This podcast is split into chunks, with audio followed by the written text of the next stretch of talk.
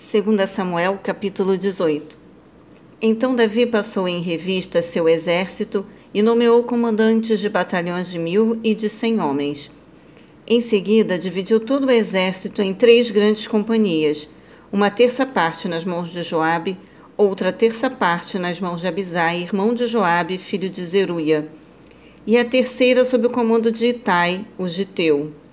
E exclamou então o rei às tropas: eu também seguirei convosco para a guerra. Os soldados, entretanto, ponderaram ao rei: Tu não deves partir em nossa companhia desta vez, porque se formos obrigados a recuar, não nos darão atenção. E se morrer até metade de nós, também não nos darão atenção, ao passo que tu és como dez mil homens dentre nós. Portanto, é melhor que sejas o nosso socorro pronto a vir da cidade. Respondeu-lhes Davi: Farei o que vos parecer bem. O rei se colocou ao lado da porta da cidade enquanto o exército saía em unidades de cem e de mil. Então o rei ordenou a Joabe, Abisai e Itai: Por amor a mim, tratai o jovem Absalão com brandura. E todo o exército recebeu a ordem que o rei deu a todos os chefes a respeito do cuidado para com Absalão.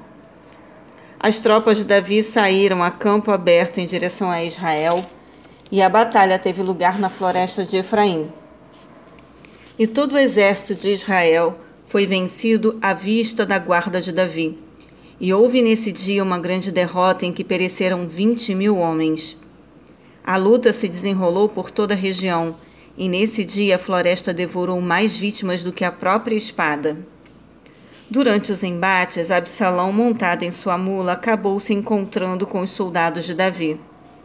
E ao passar apressadamente com a mula debaixo dos galhos de uma árvore, Absalão ficou preso nos galhos pelo pescoço. Ficou suspenso entre o céu e a terra, e a mula seguiu em frente. Certo homem o viu naquela situação e correu para informar a Joabe. Eis que acabo de ver Absalão atado e suspenso entre os galhos de um carvalho. Retrucou-lhe Joabe: Pois se o viste, por que não o mataste ali mesmo? Eu te daria agora dez peças de prata e um cinturão de guerreiro.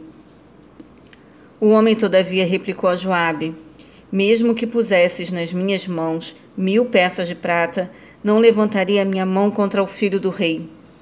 E foi diante de nós que o rei pessoalmente te ordenou, e igualmente a Abisai e a Etai. Por amor de mim, todos quantos ouvirem esta palavra, tratai com brandura o jovem Absalão. No entanto, se eu tivesse atentado traiçoeiramente contra a vida dele, o rei Davi certamente ficaria sabendo, pois não se consegue esconder nada do rei, e tu mesmo se voltaria contra mim. Diante disso, exclamou Joabe: Não quero ficar perdendo tempo contigo. E imediatamente apanhou três lanças e as enterrou no peito de Absalão enquanto ele ainda estava vivo, preso e suspenso entre os galhos do carvalho. Em seguida, é, chegaram dez jovens soldados escudeiros de Joabe, cercaram Absalão e acabaram de matá-lo. Prontamente Joabe mandou soar o chofar, a trombeta, e as tropas pararam de atacar Israel, porquanto Joabe dera o sinal para que o exército se contivesse. Então pegaram o corpo de Absalão e o atiraram para dentro de uma grande fossa no meio da mata e ergueram sobre ele um monte de pedras. Enquanto isso, todos os israelitas fugiam para casa. Em vida, Absalão tinha resolvido erigir para si mesmo um monumento no Vale do Rei, alegando: Erguerei uma estela para mim, pois não tenho nenhum filho para conservar a memória do meu nome. E por isso deu seu nome àquela coluna que ainda hoje é conhecida como Monumento de Absalão. Então Aimaas, filho de Zadok, disse: Vou correndo anunciar ao rei a boa nova de que Yahvé lhe fez justiça e o livrou dos seus inimigos. Porém Joabe lhe advertiu: Hoje não serás portador de uma alegre mensagem. No outro dia, sim, porque a nova não é boa. O filho do rei está morto. E Joabe convocou um escravo cuxita etíope e lhe ordenou: Vai comunicar ao rei tudo o que viste. O homem de Cush reverenciou a Joabe e saiu correndo para levar a notícia ao rei. Todavia, Aimaas, filho de Zadok, insistiu ainda e rogou a Joabe: Haja o que houver, eu também quero ir atrás do Cuxita. Contudo, Joabe lhe respondeu: Para que vais correr, meu filho? Nenhuma recompensa receberás por dar essa notícia.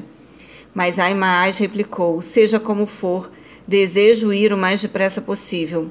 Então Joabe consentiu, dizendo: Vai, se é o que desejas.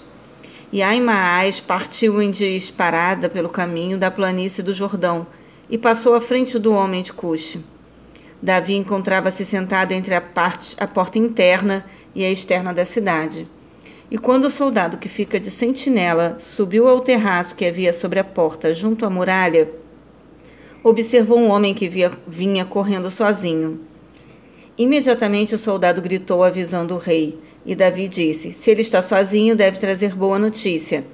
E aquele homem foi se aproximando, mas o soldado de vigia viu outro homem que se aproximava logo atrás do primeiro e alertou ao porteiro: Eis que vem outro homem que corre sozinho. Ao que exclamou o rei: Esse também deve estar trazendo boas novas. O vigia acrescentou em alta voz: Eu reconheço o modo de correr do primeiro homem. É como corre Aimaas, filho de Zadok. E ponderou o rei: Este é um bom homem, ele deve estar trazendo uma boa mensagem. Então Aimaas aproximou-se do rei e o saudou reverentemente. Atirou-se com o rosto ao chão diante do rei e anunciou: Bendito seja Yahvé, o teu Deus. Ele entregou os homens que se insurgiram contra o rei, meu senhor. Prontamente o rei questionou: o jovem Absalão está bem? Ao que Aimaas respondeu: Observei que houve grande alvoroço no momento em que Joabe, servo do rei, mandou este teu servo, contudo não sei o que aconteceu. O rei ordenou: Fica aqui ao lado e aguarda um pouco. Em seguida chegou o etíope e transmitiu a seguinte informação: Ó oh, rei, ó oh, rei, meu senhor, ouve a boa notícia. Hoje te fez justiça, livrando-te de todos os que, te, os que se levantaram contra ti. E o rei indagou ao Cuxita: Vai tudo bem com o moço Absalão? E o etíope respondeu: Que tenham a mesma sorte desse moço todos os inimigos do Senhor meu rei, e todos os que se têm levantado contra ti para te fazerem mal.